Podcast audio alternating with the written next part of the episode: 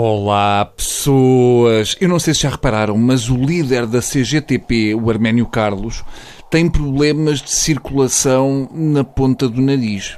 Não há circulação na extremidade do Arménio. Ele até tem boa cor e o nariz também começa bem, com um tom cor-de-rosa, próprio dos vivos, mas quando chega à ponta do nariz está tudo roxo parece que ficou preso durante uma noite numa porta da rua, só com a ponta do nariz de fora e estava muito frio. É muito estranho. Ter a ponta do nariz gelada é natural de um Cocker Spaniel, não de um líder da CGTP. Dá a sensação que o arménio anda a snifar congelados. Vai para a zona de frios do continente e apanha uma broa de pescada ultracongelada. Fica esquisito. Vou-lhe fazer um capuz para narigas em lã.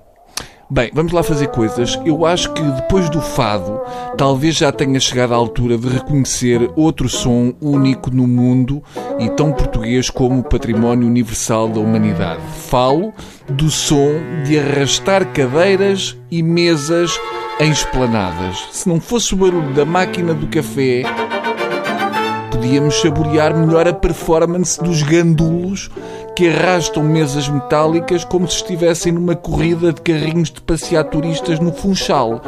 Este tipo de português não levanta mesas e cadeiras do chão porque não consegue antecipar mentalmente o peso dos objetos e não sabe que dose de força vai ter de aplicar. Assim sendo, resolve não se meter com a força da gravidade e arrasta as cadeiras e mesas de metal até fazerem faísca no chão da esplanada.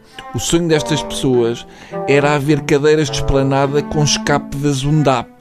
Estamos tranquilamente a tomar um café na esplanada e de repente damos um salto porque mesmo ao nosso lado houve uma subespécie de bovino que resolveu fazer de tobogã meia esplanada. É um barulho que fica ali entre o despejar de um vidrão em cima do portão da quinta e o som dos famosos pares de sapatos da Joana Vasconcelos a rebolar por uma ribanceira. É uma chatice porque eu não consigo beber café de olhos franzidos e não consigo comer um croissant enquanto estou com instintos homicidas. Quem arrasta mesas e cadeiras merecia que lhe servissem o café num pires e chávena arrastados pelo chão. Se é para jogar Tetris com esplanadas, então vale tudo. A minha vontade era saber onde eles moram, esperar que eles adormecessem e ir lá à casa arrastar esquentadores pelo lajedo da entrada e esfregar garfos em pratos logo pela manhã, que é para despertarem bem dispostos. As mesmas pessoas que arrastam mesas em esplanadas. Depois queixam-se que as mesas têm pernas mais curtas que as outras. Pudera, animal! Se eu te arrastasse diariamente pelo IC19, queria ver se não estavas manco. Tinham que te pôr meia dúzia de guardanapos debaixo de um pé para ficares direito. Vejam lá isso. Não custa nada levantar uma cadeira. Não é assim tão difícil. A sério, até é simples. É só uma cadeira. E digo isto como ensinamento e também como ameaça. Adeus.